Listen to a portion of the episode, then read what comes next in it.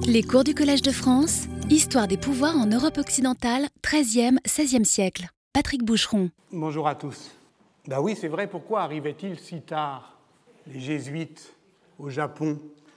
Dans une lettre de 1551, le jésuite portugais Juan Fernandez écrivait D'autres Japonais vinrent nous voir à Yamaguchi et dire Si votre Dieu est le créateur et le rédempteur du monde, pourquoi n'a-t-il pas disposé les choses de telle façon que la loi fût annoncée dès le principe dans nos pays Et a-t-il attendu jusqu'à maintenant?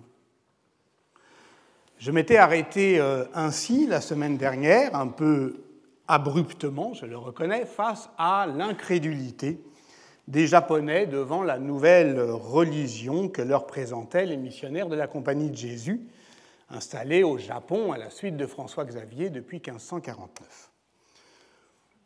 Les missionnaires, pour les Japonais, c'étaient des mangeurs de viande et de poisson, un peu rustres, très hautains, bref, des sortes de moines bouddhistes. Et dans ses lettres du Japon, François Xavier décrit moins l'hostilité ou l'indifférence que l'étonnement un étonnement qui oblige les jésuites à s'expliquer sur les points essentiels du dogme lors de grandes controverses publiques. Et c'est donc le christianisme comme euh, système anthropologique qui se trouve dépaysé, donc éclairé à l'épreuve des Indes orientales. C'est une grande désolation éprouvée par les chrétiens du Japon et c'est ce qu'ils regrettent énormément que nous leur disions que l'enfer est sans remède pour ceux qui y sont, écrit-il François Xavier. Donc vous voyez, c'est tous les points du dogme qui se trouvent d'une certaine manière euh, éclairés euh, pour nous. Et puis, il y a autre chose, et c'est ça qui m'intéressait, une inquiétude plus insidieuse qui revient de manière entêtante, la croix. Comment pouvait-on faire d'un instrument de torture aussi humiliant et avilissant un signe de ralliement? Ce n'était pas seulement le crucifix qui ne passait pas, mais le modèle christique d'une royauté humiliée, cette pénitence souveraine dont nous avons entrepris l'archéologie et qui plonge, je crois, au cœur de la gouvernementalité occidentale. Cinquante ans plus tard, à Nankin, les missionnaires chrétiens sont condamnés sur les mêmes motifs et la proclamation faisant suite à l'arrestation de l'association hétérodoxe de 1616, étudiée par Jacques Gernet dans son grand livre Chine et christianisme, la première confrontation, 1982, exprime la même indignation face aux, je cite, barbares des mers d'Occident.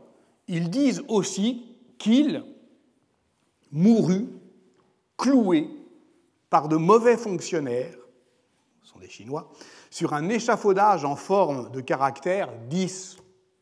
Comment peut-on appeler maître du ciel un barbare supplicié? Jacques Dallarin, dans l'un des livres qui nous a servi de guide la semaine dernière, Gouverner, c'est servir, essai sur la démocratie médiévale, écrivait, vous vous en souvenez, le bois de la croix est à la fois la charpente et l'écharde des sociétés médiévales. Voilà pourquoi le petit seigneur du Kyushu Omura Sumitada, qui est le premier samouraï à se convertir en 1563, pouvait légitimement hésiter. Qu'avait-il à gagner à embrasser cette foi qui met l'indignité au pouvoir? Il voyait la charpente, mais il voyait aussi l'écharde. En fait, parce qu'il voyait tout cela de l'extérieur, il voyait juste. Dans son livre Le christianisme à l'épreuve du Japon médiéval, Nathalie Kwame décrit les lentes, les âpres négociations qui amènent ce petit seigneur contesté, isolé, luttant pour sa survie politique euh, et économique d'ailleurs euh, euh, au sud de l'archipel, très conscient de, la faiblesse de, ses assises euh, soumis à la lutte sans merci des grands clans euh, guerriers, eh ben, il est dans une situation, au fond, où il a intérêt à jouer une carte. La carte de cette, ce groupe très minoritaire, professant une religion étrangère, Et Sumitada décide, au fond, de tenter l'expérience. Et l'on pourrait en effet décrire l'aventure politique des Kirishitan Daimo, c'est comme ça qu'on les appelle, Kirishitan de, de en portugais et Daimo, le seigneur japonais, donc tous les seigneurs japonais, les grands samouraïs convertis au christianisme, comme une expérimentation. En tout cas, c'est un pari, et un pari réussi pour Sumitada, parce que sans abandonner pour autant euh, les kami et les bouddhas euh, japonais, eh ben, il sollicite euh, le dieu des étrangers pour lui réclamer la naissance d'un fils aîné accordé. Ben, un, fils qui s'appelle Yoshi Aki Sancho naît peu de temps après le baptême de son père. Bon, voilà, je, dis ça, je dis rien, mais bon, disons ça, ça a marché. D'ailleurs, cette histoire est, est, tout sauf anecdotique, puisque en 1570, les jésuites investissent la ville portuaire de Nagasaki, qui se trouve sur les territoires de ce seigneur, Sumitada, et qui demeurera, après l'interdiction des missions jésuites pendant euh, le shogunat des guerriers du clan Tokugawa en 1614, qui demeurera la seule porte d'entrée du Japon et la, cité chrétienne de l'archipel euh, euh, jusqu'en 1854. Euh, d'ailleurs, c'est pour cela aussi qu'elle est choisie comme cible du bombardement américain du 9 août 1945 comme plus ancienne et historique porte d'entrée du Japon. Si nous en étions là euh, mardi dernier, c'était donc pour tenter de s'étonner d'un étonnement, d'appréhender depuis l'extérieur le paradoxe chrétien du pouvoir à partir duquel l'expérimentation politique se rend possible et pensable. Je cite toujours Jacques Dallarin, le paradoxe du christianisme médiéval comme idéologie est qu'à la fois il secrète l'écart et permet de résorber l'écart dans une norme renouvelée. Il entretient un rapport critique au système social qu'il légitime. Ni contradiction absolue, ni accord parfait. Il y a, au Moyen Âge, du jeu entre l'ordre social et l'idéologie dominante. Ce jeu secrète du doute, de l'insatisfaction, de l'innovation. On en est là. On peut dire il y a toujours effectivement dans le christianisme une capacité de scandale qui en fait une religion dominante, bien mal douée pour la domination. Et au fond, au cœur de son message évangélique, l'abaissement, l'humiliation toujours susceptible de soulever l'imagination, de susciter des contre-conduites, pose la question qui est donc au cœur euh, de cette réflexion que je vous propose, comment fonder une société d'ordre sur ce principe constant de renversement qui ne cesse d'inspirer des montages institutionnels, des expériences communautaires religieuses? Car le risque d'une telle recherche, de l'expérimentation politique que je vous propose, est de mettre toujours l'accent sur l'émergence depuis l'extérieur, extérieur de l'espace social, extérieur aussi du temps réglé, du cours ordinaire des choses, de ces inventions du politique, c'est mon titre, euh, qu'Elisabeth Crouzet-Pavant décrit avec beaucoup de verve dans son livre Enfer et paradis, l'Italie de Dante et de Giotto, qui est paru en 2001. Elle y raconte une Italie communale, en mouvement, parfois enfiévrée par des effervescences sanglantes, je la cite, parfois assagie par des pacifications institutionnelles, mais toujours au fond en tension d'ajustement et de réajustement, parce qu'elle est, je la cite toujours, soulevée par cette culture de l'invention qui lui fait toujours préférer la différence à la répétition. Il y a là une philosophie de l'histoire implicite, dont on devrait pouvoir débattre, qui valorise les puissances imaginantes de l'histoire, entendues comme je cite, l'histoire d'une capacité de création, d'une possibilité d'altérité. C'est à l'intérieur du système anthropologique de la domination ecclésiale, et précisément dans le jeu de ces contradictions internes, que nous cherchions euh, le ressort de cette capacité de création ou d'altération. Parce que sinon, à opposer la différence à la répétition, on risque de reconduire, me semble-t-il, l'impensé d'une dichotomie entre répétitivité de la tradition et surgissement inattendu, marginal, héroïque de l'invention. Or, si nous avions commencé par pointer le bloc insécable des origines liturgiques du gouvernement des modernes, c'était bien pour souligner la productivité de, de cette rythmicité des traditions liturgiques. Au fond, on peut soutenir l'idée que l'accent mis par les historiennes et les historiens, souvent sur l'excitation des commencements ou l'anomalie des surgissements, participe d'une esthétisation du pouvoir. Et cette ambivalence fondamentale est propre au régime de perception euh, esthétique des modernes, d'ailleurs. On aurait d'une part la répétition des normes qui mènent à l'uniforme et paisible vie sociale, donc à la docilité, et d'autre part à l'inouï d'une parole inspirée sauvage, où l'artiste accepte de s'égarer dans les sentiers euh, inexplorés du langage et au risque évidemment d'y perdre sa, tranquillité d'âme. Bon, c'est ce que j'appelle notre régime moderne de l'esthétique. Disait par exemple euh, Milan Kundera euh, dans Le Rideau, la dernière page de cet essai consacré à l'art du roman.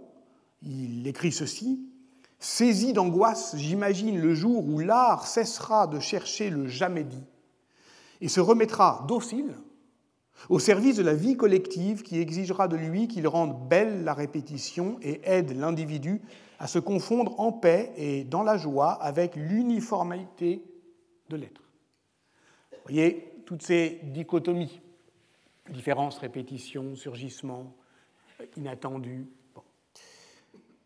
oui, c'est notre hantise contemporaine. Elle a sa légitimité propre, mais elle n'éclaire en rien, par exemple, la productivité artistique du Moyen Âge. Dans un article important intitulé euh, Inventivité et sérialité des images médiévales, Jérôme Bachet a montré que, justement, c'était en construisant les constantes de l'image qu'on traquait les singularités, qu'on repérait au fond des régularités pour euh, observer des variations. Mais que ces variations, elles ne s'opposaient pas euh, à la règle, que c'était en explorant la gamme sérielle que l'on pouvait distinguer ce qu'il appelle des images limites. Et bien, d'une certaine manière, sur son modèle, nous cherchons des expérimentations, dans les expérimentations politiques, des situations limites, où s'invente le politique, mais pas pour s'absenter du système, pour faire jouer ces contradictions. Euh, c'est une manière, au fond, euh, de déplacer, voyez, la question des images limites aux situations limites, c'est une manière de prendre au sérieux l'analogie de Jacob Burckhardt, euh, l'état considéré comme œuvre d'art, mais en tenant compte des spécificités des valeurs de l'art au Moyen Âge. Et sur ce point, je crois que, une fois de plus, la critique radicale de la dualité entre l'original et le régulier qui a été mené par Michel Foucault dans l'archéologie du savoir, il y a longtemps, 69, conserve toute son acuité. Foucault y démontrait combien l'histoire des idées demeure toujours prisonnière d'une opposition entre deux valeurs, celle qu'on assigne à l'invention, et alors l'histoire décrit, je le cite, une succession d'événements de pensée, des ruptures successives par lesquelles s'inventent l'une après l'autre les formes nouvelles de notre modernité. Et notez que ces ruptures successives sont affectées de la fonction auteur. Elles ont un nom, on leur donne un nom, un nom propre. Par opposition à la tradition, ou dans ce cas-là, effectivement, dans leur euh, morne rythmicité, les énoncés doivent être traités par masse, masse anonyme, et selon ce qu'elles ont de commun Rompre cette dichotomie consiste à refuser la différence de nature entre l'activité des énoncés créateurs, qui inventent du nouveau, et la passivité des énoncés imitatifs, qui se contentent de recevoir et de répéter. Tout l'enjeu, effectivement, de l'art euh, médiéval, mais aussi euh, pas seulement des images, des textes, d'où la proposition essentielle de Foucault, je la cite, le champ des énoncés n'est pas un ensemble de plages inertes, scandées par des moments féconds, c'est un domaine qui est de bout en bout actif. Cette activité du champ constitue l'efficace, effectivement, de, cette euh, question de, de l'inventivité, qui est, au fond, euh, à la fois régulière et constamment mise en alerte. Voilà ce que j'ai tenté de définir euh, la semaine dernière en décrivant euh, l'instabilité du système né de la dissémination post-grégorienne des pouvoirs, décrivant donc les conditions religieuses de l'expérience politique. C'était le nom de, euh, donc de, la séance de, de, la semaine dernière sur laquelle, vous voyez, je reviens, parce que parce qu'on l'avait fait à partir d'une description d'une expérimentation politique celle de la congrégation euh, érémitique de Grandmont, à la lumière, je le rappelle pour ceux qui étaient bloqués par la neige ou simplement qui n'étaient pas là, euh, de deux textes. Euh, le livre des sentences qui rassemble des admonestations orales d'Étienne de Muret après sa mort en 1124 et la règle de Grandmont, l'ordre mise à la règle de l'ordre mise par écrit peu avant 1156 sous l'impulsion du quatrième prieur euh, Étienne de Lysiac. Et le fondateur et la fondation, l'intuition et l'institution, l'élan spirituel et la norme sociale. Là aussi, il y a une dichotomie, hein, et une dichotomie euh, euh, documentaire qu'on a tenté, toujours en compagnie de Jacques Dallarin, d'assouplir, d'assagir comme une archéologie textuelle. Et au passage, on remarquera que cette question de la mise par écrit du laboratoire monastique du gouvernement par l'écrit est aujourd'hui très débattu par les historiens, qui se demandent, euh, pense notamment aux recherches sur la diplomatie communale euh, des villes de Flandre menées autour euh, de Thérèse de Hemptin, si ces communautés religieuses n'ont pas été les bureaux d'écriture des pouvoirs laïcs. C'est le cas, par exemple, du monastère Saint-Pierre de Gand euh, au tournant des, des 11e et 12e siècles. Mais pour l'heure, ce qui euh, m'intéressait, c'était de tirer les leçons de ce que Jacques Dallarin appelait un essai de démocratie moderne. Et pour avancer, et pour euh, j'en ai tiré huit, je m'étonne moi-même, hein, huit, pourquoi, je ne sais pas, pour énoncer quelque chose comme la grammaire de l'expérimentation politique. En premier lieu, il convient de souligner le fait que cette expérimentation politique est d'abord, vous en souvenez, une expérience existentielle, aussi sûrement que la réforme est en premier lieu une conversion personnelle. Rien n'est plus concret, prosaïque, matériel qu'une règle de vie religieuse. D'où la dimension euh, émotionnelle, en tout cas affective, de cette expérimentation où l'invention du politique découvre et expose au sens propre, au creux des existences de chacun, une sphère qui est celle de la pensée, de l'agir en commun. Et on pourrait dire que instituer le commun, c'est écarter entre les activités privées et les activités publiques une vie civile que les théoriciens des régimes communaux en Italie appelaient le vivere civile, et qui, en tout cas, est une forme de vie, qui fait de la vie elle-même l'enjeu essentiel de l'expérience politique. Autrement dit, l'invention du politique, c'est une conquête de la forme de vie qui désigne un mode d'existence qui n'est jamais dissocié de sa forme. C'est la première, euh, la première leçon. De là, le deuxième trait de l'expérience, qui est, on l'a vu, le refus de la parenté au profit d'une circulation des affects. Bah, c'est le cœur grégorien de cette configuration des pouvoirs qui repose sur la déparentalisation euh, de la légitimité, de la conversion donc de la parenté charnelle en parenté spirituelle et donc la spatialisation des rapports sociaux. Donc, on avait dit, la parenté ne fait pas société, parce que le lien social n'est pas de fondation, il est de répétition, et cette répétition peut être euh, rituels, liturgiques. Toujours dans le cas des régimes communaux euh, italiens, par exemple, on ne leur connaît pas d'acte officiel de fondation. Elle ne s'abrite même jamais à l'ombre d'un grand nom. Euh, on ne dit pas, comme dans la cité grecque, euh, depuis les réformes de Clisthène, elle apparaît. Et au moment où elle apparaît, on se rend compte qu'elle est déjà là. Les consuls euh, sont toujours à la dérobée des actes communaux, toujours déjà là. Ils agissent. Quand on les saisisse, ils sont déjà en action. Et d'ailleurs, c'est sur la forme de la liste élection, délibération, prestation de, serment euh, que, au fond, euh, la commune euh, se donne à voir. Parce que pour elle, il n'y a rien à commémorer, mais tout sans cesse à recommencer. Et de là le troisième point, pour définir et aiguiser le sens de la communauté. On se souvient peut-être de cette formule frappante du prologue de la règle de Grandmont, qu'à vous soient donc tous bien communs, qu'à vous soit mutuelle charité et sentiment d'affection réciproque, et que nul de vous ne juge qu'un bien lui est propre, mais que vous vous aimiez les uns les autres, que vous vous obéissiez les uns aux autres. Passage de la règle qui renvoyait au passage du livre des sentences tout bien est meilleur en commun que s'il ne l'est pas, et instaurait donc de le commun comme charité mutuelle et obéissance réciproque. Donc une circulation.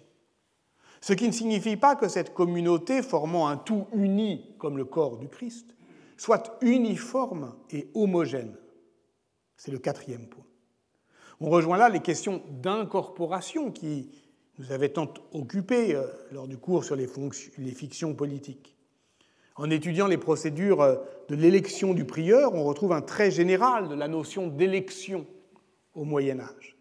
Elle désigne moins un mode de suffrage ou une procédure de désignation qu'une manière de construire le consensus autour du choix qui a été fait.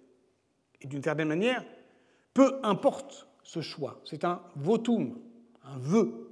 Et euh, par conséquent, ce vœu configure une majorité qui délimite du même coup en ses bords une minorité. Or, vous vous souvenez que la règle de Grandmont définissait les conditions de la sécession d'une parse minore. Ceux qui ne sont pas d'accord, même s'ils peuvent être numériquement majoritaires, qui quittent le jeu et qui sont remplacés pour assurer la parité. Euh, donc oui, c'est une communauté euh, unie, mais dont l'union se paye de la sécession de sa parse mineure, qui peut même être la majorité numérique. Une parité, mais une parité entre quoi? Entre les frères et les convers. C'est la cinquième dimension de l'expérimentation. Elle peut être qualifiée de politique dans la mesure où elle intègre au cœur de son dispositif le conflit social. Je veux dire simplement qu'elle se fonde sur la mésentente. Il y a bien des manières de, nommer cette division institutionnalisée. C'est le lien de discorde de la cité grecque, la stasis. C'est le dissensus des modernes, cette violence fondatrice de droit qui fait dire à Machiavel dans ses discours sur les premières décades de Tite-Live, réfléchissant donc sur la matière antique, que les États ne s'ordonneront jamais sans danger, parce que en eux repose la violence fondatrice de droit qui les a faits. Et s'ils oublient euh, cela, alors ils s'exposent à la destruction. Des parlements de Weimar, Walter Benjamin écrivait en 1927 dans sa critique de la violence, il leur manque le sens de la violence fondatrice de droit qui est représentée en eux. Donc ça veut dire que euh, ce clivage instaurateur, pour parler comme Michel de Certeau, il est au cœur de l'expérience politique, c'est ce qui la fait politique. Elle est politique parce qu'elle intègre d'emblée euh, ce, euh, ce, lien de division. De là, les trois derniers traits distinctifs de l'expérience, les sixième, septième et huitième, pour ceux qui suivent, et qui correspondent aux trois manières les plus communes de disqualifier une expérimentation politique. La durée, la réversibilité, l'échelle. Qu'est-ce qu'on dit face à une expérimentation politique, face à des gens qui tentent quelque chose? Ça ne durera pas, ça finira mal, ça, ça ne peut marcher contre vous. Durée, réversibilité, échelle.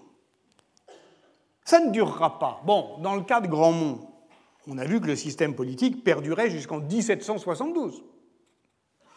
Malgré euh, une histoire mouvementée, malgré des conflits nombreux, ou peut-être justement grâce à eux, qui produisaient des réajustements du mode de gouvernement aux nouvelles conditions sociales. Parce que cette inscription du clivage fondateur au sein des institutions, elle agit comme un conservatoire, comme au fond la, cicatrice euh, d'une ancienne blessure. Au XIIe siècle, c'est convers contre, euh, contre frère.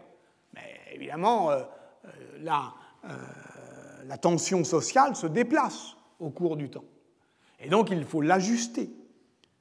D'où la nécessité d'ailleurs de mettre à distance l'attirance spontanée, je le répète, des historiennes et des historiens pour les manifestations d'effraction politique, quand il s'agit au contraire de comprendre comment durent les institutions, comment elles s'installent, comment elles se font oublier, comment elles s'usent, comment elles déçoivent et comment elles parviennent à faire euh, surmonter les déceptions qu'elles inspirent. Le politique, pour les historiens de l'anthropologie de la Grèce classique, que je continue ici à suivre de loin, et notamment lorsqu'ils s'inspirent des travaux de Josiah Auber, le politique n'est plus appréhendé comme une rationalité propre, nouvelle, ou comme une ontologie communautaire spécifique, mais il s'expose dans des normes, dans des procédures, dans des compétences qui produisent, je dirais, une maximisation des capacités individuelles et collectives à expérimenter, à débattre, à négocier, à coopérer. C'est ça, instituer euh, le commun. Rien que cela et tout cela. De là le caractère inévitablement, durablement et constamment réversible de toute expérience politique. On l'a dit pour ce modèle de contre-société qu'est la communauté monastique. Et on l'a dit en suivant les travaux de Daniel Hervieux-Léger, c'est encore vrai aujourd'hui. J'ai cité la semaine dernière son livre paru au PUF en 2017, Le temps des moines, clôture et hospitalité, dont le sous-titre, Clôture et hospitalité, dit l'une des tensions à l'œuvre dans le monde euh, monastique aujourd'hui entre anticipation d'une reconquête des âmes faisant agressivement descendre le royaume sur terre, et invention d'une communauté utopique de l'hospitalité euh, sans condition. Ce qui peut attirer le, euh, certains dans le monachisme aujourd'hui, ce sont des formes de vie, mais telles que l'histoire les a transformées, renversées, rechargées. La notion de, recharge est inspirée des, travaux de, Maurice Albvax, et elle permet à des historiens comme Dominique Jungapra de comprendre comment l'Église parvient, à partir du XVe siècle, à se maintenir, je le cite dans son dernier livre, Cité de Dieu, Cité des hommes, à se maintenir pour elle-même, c'est-à-dire en dehors même de la substitution, de son absorption par cette autre instance sacrale, pontificalisée, l'État ou la cité étatique. Vous souvenez effectivement du chiasme euh, euh, de Kantorowicz, euh, l'État se, sacralise et l'Église, d'une certaine manière, devient un État. Mais alors comment, d'une certaine manière, par quelle recharge sacrale l'Église permet, peut se maintenir? Or justement,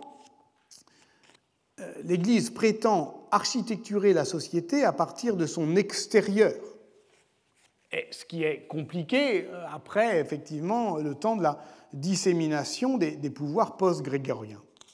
On peut prendre l'exemple de la réforme cistercienne de la petite abbaye de Persaigne, non loin de la Trappe, on les appelle les moines trappistes.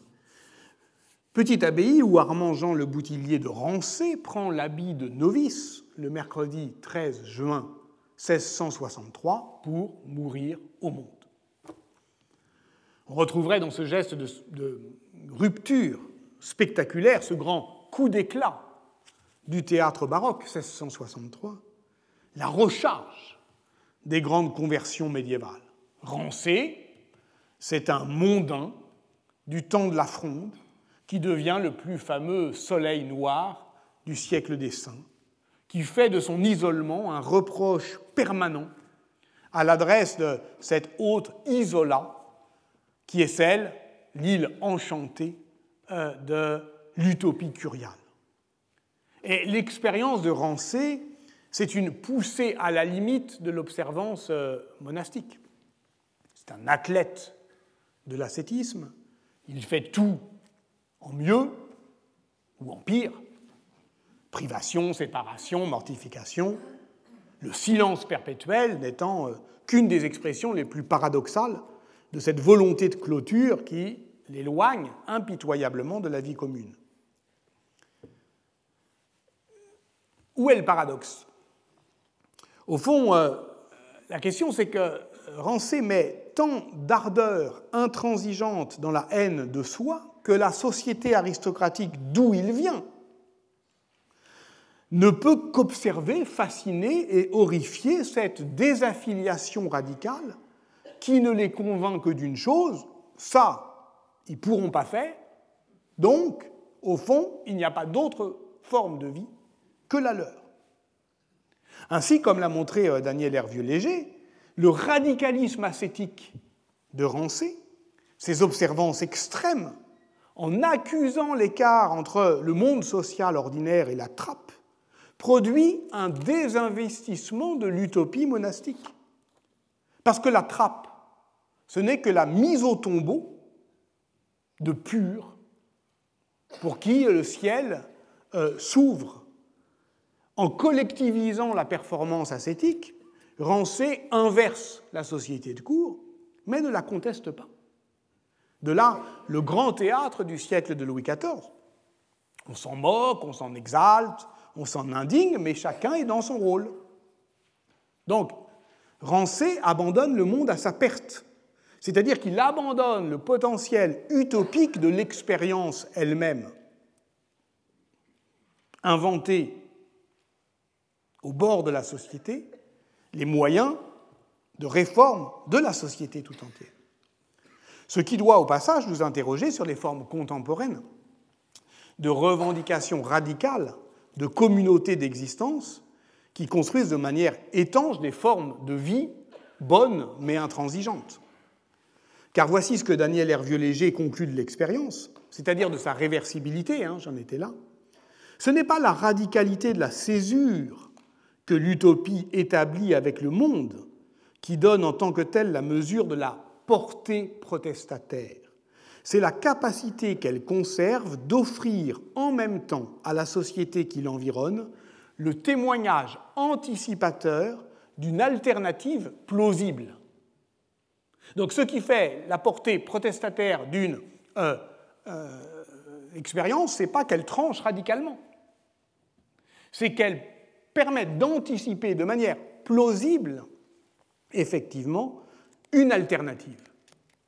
Or, qu'est-ce qu'une utopie plausible? C'est une expérimentation sociale qui peut se donner comme une contre-société, mais qui aspire à transformer la société tout entière. Souvenez-vous du mode de, désignation du prieur de grand mont. Deux représentants de chaque celle, et on avait vu que c'était un frère et un convers, viennent à l'Assemblée pour désigner un conseil de 12 électeurs, et puis ensuite il y a différents suffrages. Ça suppose une structure géographique, ça suppose euh, un système de distance qui n'est pas extensible à l'infini. Nous atteignons donc notre huitième et dernière règle de la grammaire politique de l'expérimentation qui repose, je récapitule, sur une expérience de forme de vie, un, détaché de la parenté, deux, formant une communauté, trois, reposant sur une majorité et une minorité, quatre, représentant toujours un conflit instaurateur, cinq, une, cette expérience est durable, six, ce qui ne veut pas dire qu'elle est éternelle, parce qu'elle est toujours réversible, sept, mais elle est susceptible de changer d'échelle, huit. Cette question de l'échelle a toujours été cruciale pour borner l'ambition des expériences politiques. C'est, on le sait, l'une des obsessions de la pensée politique grecque, qui se demande si la démocratie est soluble dans le grand nombre.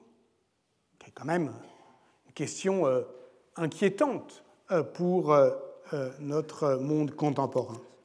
Quant à la forme du gouvernement communal, si elle réussit d'emblée son emprise sur le territoire, on va croire que la cité se construit puis elle conquiert son contado. Non, elle se construit en, dans la conquête de son contado mais elle ne peut s'étendre indéfiniment sans changer de nature. En ce sens, elle est capable d'emprise, mais non d'empire. En utilisant euh, euh, un terme provenant de la science informatique, on dira que la commune n'est pas scalable.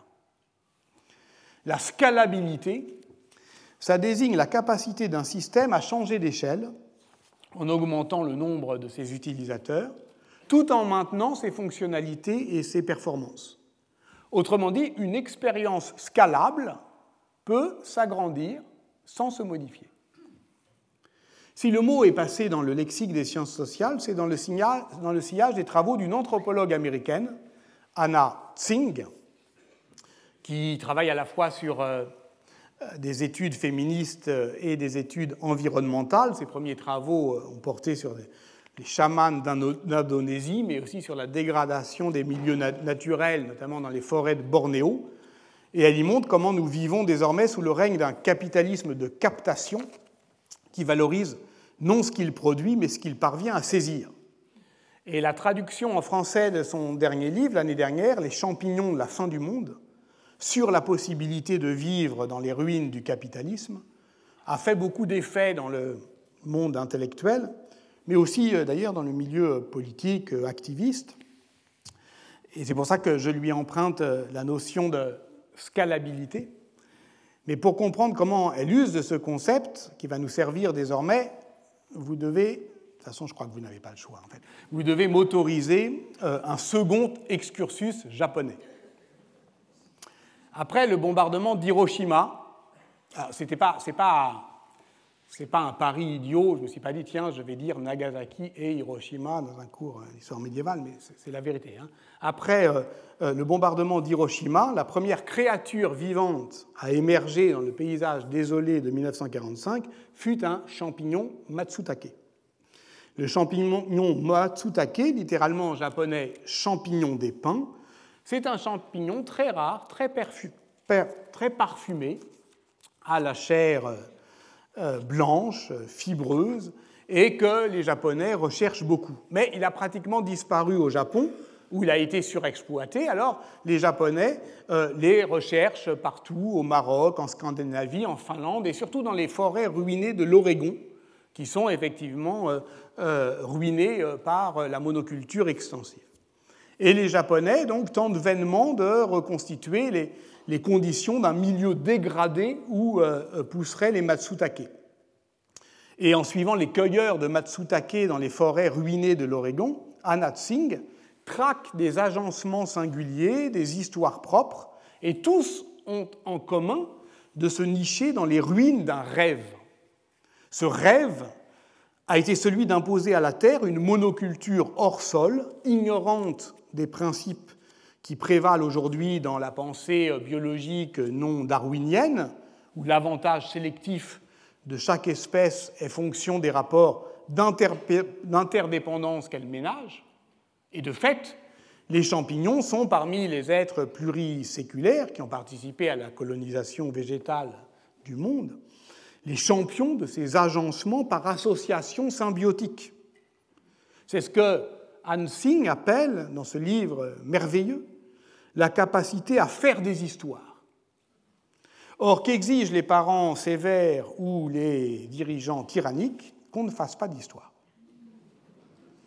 C'est ici qu'intervient la notion de scalabilité, au creux donc d'une analyse en termes d'échanges économiques, d'expérience politique et de narrativité, et c'est voilà en quoi elle m'intéresse.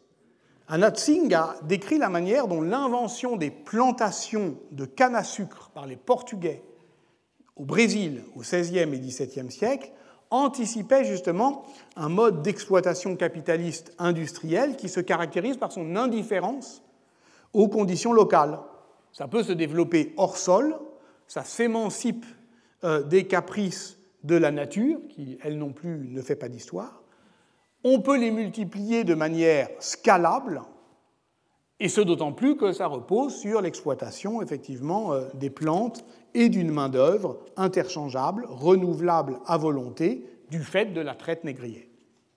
Et voilà pourquoi l'âge géologique que nous vivons, l'Anthropocène, que certains proposent d'appeler le capitalocène, Anat Singh l'appelle plantationocène, parce que c'est au fond la scalabilité de cette économie de plantation, qui, euh, ou plutôt les semblants de scalabilité, parce que effectivement, euh, euh, ça, finit toujours par se détraquer.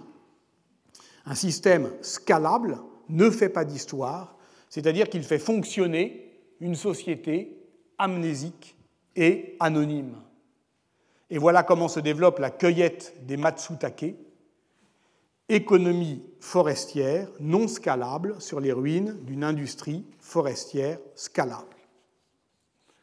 Pour les dispositifs politiques, évidemment, cette notion de scalabilité m'intéresse beaucoup parce qu'elle désigne cette puissance déshistoricisante des systèmes de domination, mais aussi la capacité effectivement d'élargir par constellation les expériences politiques situées. Si on revient à l'histoire du Moyen Âge, puisqu'au fond, c'est à cela que j'aspire à travers cette étude des expérimentations médiévales, à une histoire générale du Moyen Âge comme forme de pouvoir et matrice de gouvernementalité. Voici euh, comment, effectivement, je, propose de, nous inspirer de cette euh, réflexion, vous voyez, qui est une réflexion euh, très contemporaine. Oh, bah, très simplement, en reprenant les termes développés par Jacques Le Goff dans sa Civilisation de l'Occident médiéval en 1964. Je le cite l'Occident médiéval est né sur les ruines du monde romain. Il y a trouvé appui et handicap à la fois. Rome a été sa nourriture et sa paralysie.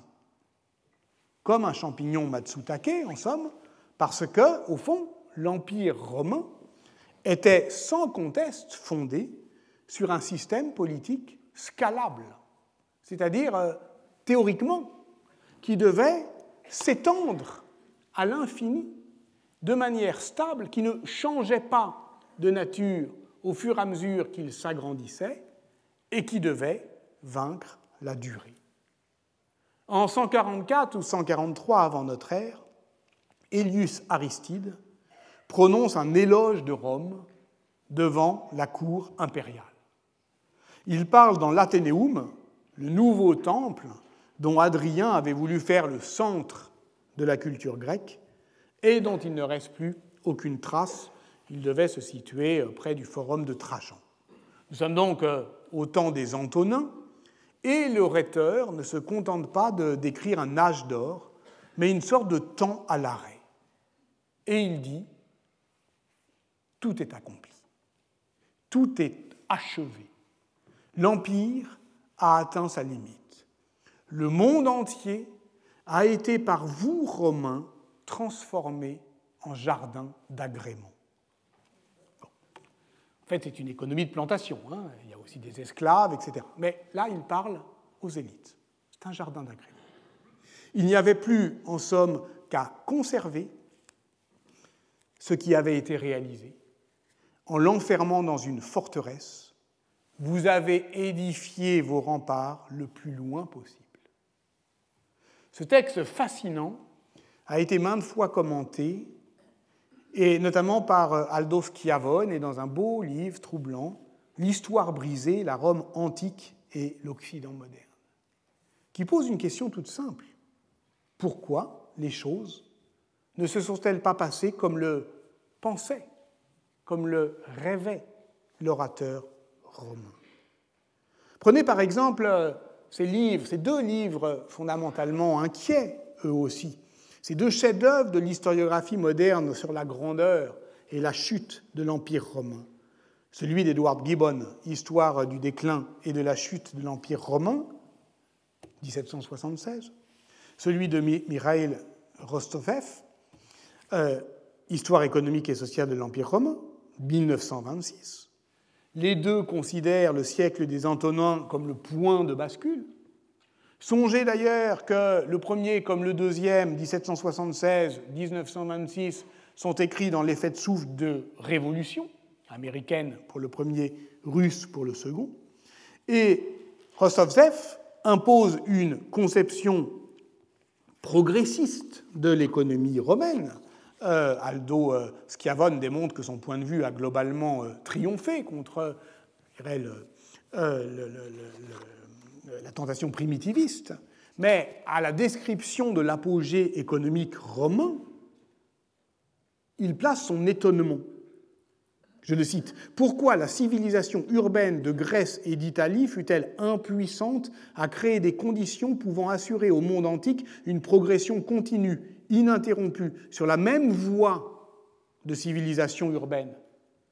Et plus loin, en d'autres termes, pourquoi fallut-il édifier laborieusement la civilisation moderne comme une chose nouvelle sur les ruines de l'ancienne, au lieu qu'elle soit la continuation directe? C'est une question de, vraiment d'histoire générale, une question d'enfant. C'est l'étonnement euh, japonais euh, face euh, aux missionnaires. Pourquoi arrivez-vous si tard? Mais ça pourrait faire une définition plausible de l'idée du Moyen Âge.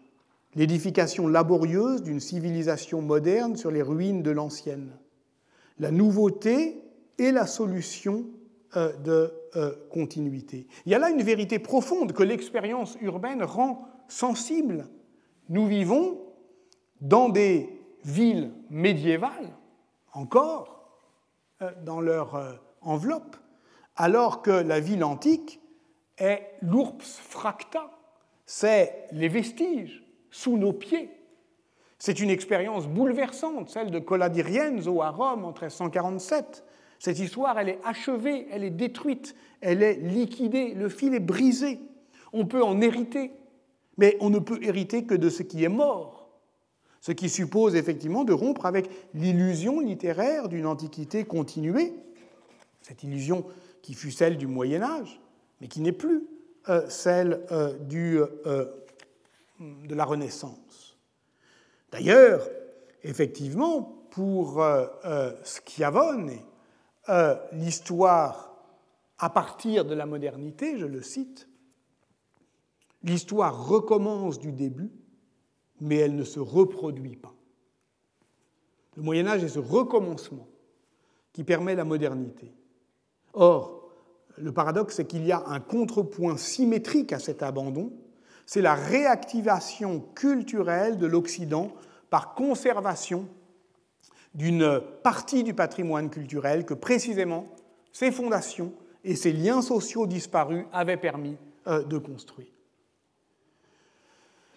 C'est pour euh, Schiavone et la culture italienne de la Renaissance qui va exprimer cette symétrie d'abandon et de réactivation, de perte et de reprise. D'un côté, une modernité, limite, euh, une modernité ouverte, sans limite. Et Galilée, dans ses dialogues, qui explique que pour s'y aventurer, il n'a nul besoin de l'escorte des anciens, mais de l'autre, une anthropologie de la politique qui ne cesse de poursuivre la leçon des antiques.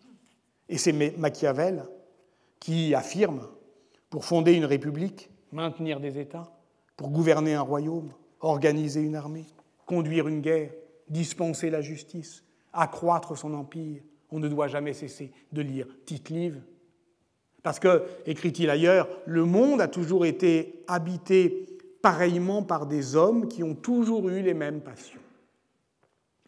Voici pourquoi l'histoire des expérimentations politiques n'est pas celle des répétitions, mais des recommencements. Dans son livre intitulé Sleepwalking into a New World, Chris Wickham a décrit l'émergence des communes italiennes au XIIe siècle comme l'envers d'une expérience politique, en somme parce qu'il euh, montre la capacité des hommes à faire advenir un nouveau monde sans y penser. C'est sa thèse. c'est-à-dire que ceux qui ont fait la commune étaient des somnambules. Mais des somnambules au sens de la grande trilogie euh, romanesque d'Hermann Brohr. Ces somnambules sont ceux qui croient percevoir le sens du monde, mais demeurent aveuglés par leur fausse lucidité de rêveurs. Ils rêvent d'un monde nouveau dans les ruines du passé. C'est ça le titre, hein inventé dans les ruines du passé. Ils rêvent de ce monde, ce qui permet effectivement à Chris Wickham de prendre un parti pris discontinuiste que nous avons discuté l'année dernière euh, en séminaire. Vous pouvez voir euh, la vidéo. On avait invité Chris Wickham et Valérie Teiss et Pierre Chastan pour le discuter. Et euh, ce livre a le grand mérite de rompre le fil trop tendu des généalogies tirées au cordeau, de faire droit aux bifurcations aux incertitudes, aux promesses non tenues, parce que justement, il montre qu'on rentre toujours euh, dans l'histoire euh, comme euh, on saute dans un train en marche. Quand son livre commence, l'histoire a déjà commencé. Nous sommes en 1117 à Milan et un tremblement de terre a secoué toute l'Italie du Nord. Le chroniqueur Landulf le Jeune, Landolfo di San, Pietro, di San Paolo, pardon, Il raconte un rassemblement de peuples à l'initiative de l'archevêque et des consuls. Tiens, les consuls sont là, ils agissent. Ils agissent pour conjurer l'angoisse des populations. Tout le monde, dit Landulf le jeune, tout le monde est sorti dehors par crainte des ruines et des décombres. Disons, des répliques. Ben oui, on dit que l'on s'expose quand on se rassemble, mais on peut aussi se protéger en se rassemblant dehors. Et Landulf précise, le peuple était en attente de l'extinction des vices et de la renaissance des vertus. Tout le peuple, oui, mais séparé, deux estrades. Sur l'une est l'archevêque et ses évêques suffragants, les évêques de l'Italie du Nord. Milan s'impose alors comme métropole, les abbés, les religieux. Sur l'autre, les consuls et, je cite, les hommes savants en loi et en coutume. Entendez, les juristes. Voilà donc mise en scène la bipartition grégorienne aux origines de la structuration de la société précommunale. L'émancipation urbaine est, dans l'Italie communale, la poursuite de la réforme de l'Église par d'autres moyens. Voyez comme le clivage instaurateur est ici théâtralisé, comme la stasis dans le monde grec, recoupant d'ailleurs séparation droit-théologie, deux estrades. Et cette mise en scène est bien une théâtralisation. Écoutons Landulf. L'archevêque et les consuls ont fait installer deux théâtras. Ce n'est pas seulement une manière de dire. Les actes des premiers consuls de la commune milanaise sont pris dans le Theatrum Civitatis, c'est-à-dire très probablement dans les ruines du théâtre antique de la Mediolanum romaine, près de l'actuelle Piazza Cordusio. Peut-on inférer de cette superposition topographique, de cette insistance des lieux, une continuité historique? Les, les historiens médiévistes ont cherché des précédents aux premières euh, assemblées euh, communales. Ils ont cherché des, précédents, notamment dans, les plaides, les assemblées publiques, euh, au temps carolingien, qui aussi remployaient des souvenirs antiques. Par exemple, toujours à Milan, le testament de l'évêque Ansper, daté du 10 septembre 879, évoque le forum public dit Assemblatorio, où s'organisaient ces grands rassemblements. À partir de ces traces ténues toute l'historiographie du XIXe siècle a tenté d'établir une continuité entre les municipiats antiques et les communes médiévales, entre le forum et l'arengo, mais elle a échoué. Au-delà de la reprise ou de la recharge carolingienne, oui, le fil est brisé. C'est donc bien dans les ruines du monde romain que s'invente l'avenir de l'Occident médiéval. Ce que je dis est d'une banalité à pleurer. C'est vrai du point de vue conceptuel, que l'on pense évidemment au droit romain. Je vous renvoie sur ce point à la très belle leçon inaugurale de Dario Mantovani et de ses cours à venir, que ce soit du point de vue liturgique, on l'a vu ensemble avec Kantorowicz, ces objets brisés des anciens rites romains qui étaient comme des rebuts fondus dans la forge théologico-politique, c'est vrai aussi du point de vue du cadre matériel des villes.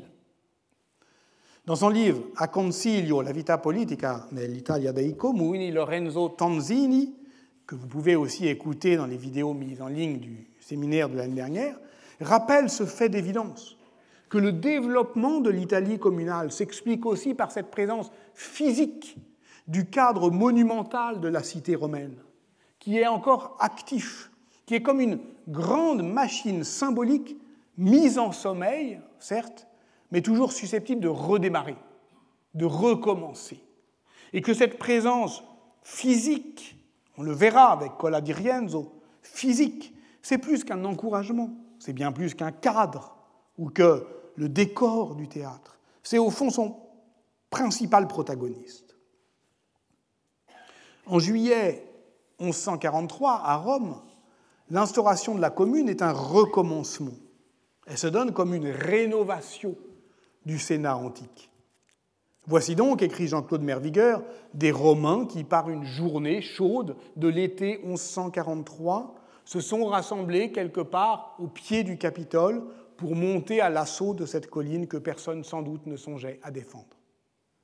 Ils ont bien décidé à remettre sur pied l'histoire, l'histoire de l'Ourps. Le 27 mars 1162, 18e année de la rénovation du Sénat, précise l'acte. C'est comme si le temps s'était remis en marche, mais après une lacune. Recommence. Nous, les sénateurs institués au Capitole, par le vénérable et magnifique peuple romain, pour rendre justice à chacun, prenons des mesures pour la défense des monuments de la vie, et en particulier la colonne Trajane. Et on lit ceci que personne ne détruise ni n'endommage la dite colonne, mais qu'elle subsiste intègre et inviolée pour l'honneur de la dite Église et du peuple romain tout entier, restant dressée ainsi tant que durera le monde.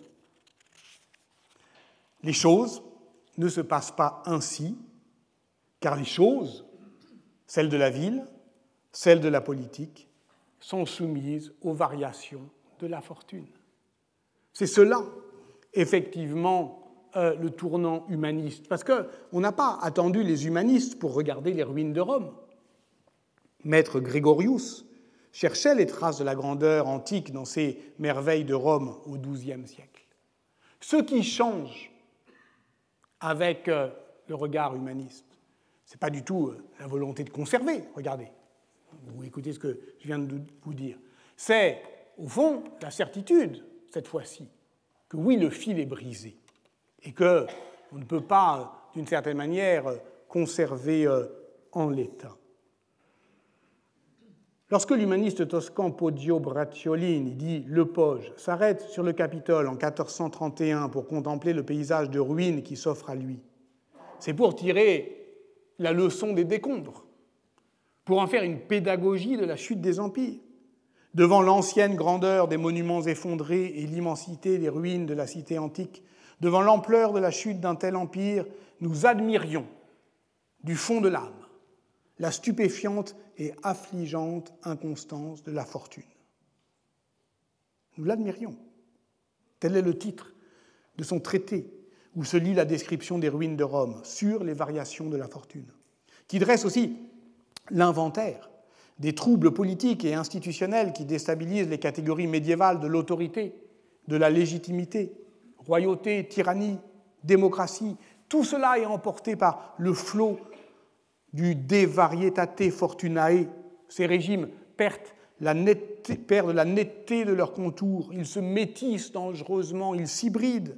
Et c'est précisément parce que ces formes de pouvoir ne se réduisent plus dans l'Italie du Quattrocento à la pureté des catégories aristotéliciennes que les humanistes ont été amenés à envisager le pouvoir autrement en termes d'arte et dello stato, d'art, justement. Et on retrouve le nouage entre art et euh, politique. Voici pourquoi le Poge voit dans les ruines de Rome une grande charogne. Elle gît à terre comme un immense cadavre décomposé, rongé de partout, écrit-il. Et cette corruption, c'est un processus euh, immanent, ce n'est plus euh, euh, la plaie envoyée par Dieu, non, c'est une sorte de ton de la pierre, inéductable. Et nous en sommes là. Et vous comprenez pourquoi, au fond, j'ai tenté de lire cela à la lumière complexe, rusée espiègle de ce livre de Dan Singh, Champignons du Nouveau Monde, parce que c'est un livre qui ne promet rien, qui ne promet pas de relever les ruines, ni de nous convaincre de préserver la terre, qu'il ne s'agit pas de restaurer, il ne s'agit pas de protéger, il s'agit de vivre dans les décombres des rêves anciens, dans leur bord broussailleux, écrit Anat Singh, là où on peut encore se capter la senteur des communs latents et cet arôme d'automne insaisissable. Là où s'invente aussi la capacité des vivants à fabriquer, à se fabriquer les uns avec les autres, dans des mondes multiples et enchevêtrés. Et ce livre est aussi un livre euh, qui développe un art de l'observation pour apprendre à saisir ce qui discrètement se trame dans euh, euh, les ruines, ruines qui, au fond, sont des ruines d'avenir. Ruines d'avenir, et j'en terminerai par là, est le titre de l'un des derniers livres de Michel Butor. Il parle depuis une très ancienne image, la tapisserie d'Angers. On appelle, l'appelle tenture de l'Apocalypse. Elle est conservée au château d'Angers. Elle fut commandée en 1373 par le duc Louis Ier d'Anjou à Jean de Bruges, peintre de son frère, le roi de France Charles V, qui s'inspira des Bibles enluminées de sa librairie pour les amplifier de manière monumentale.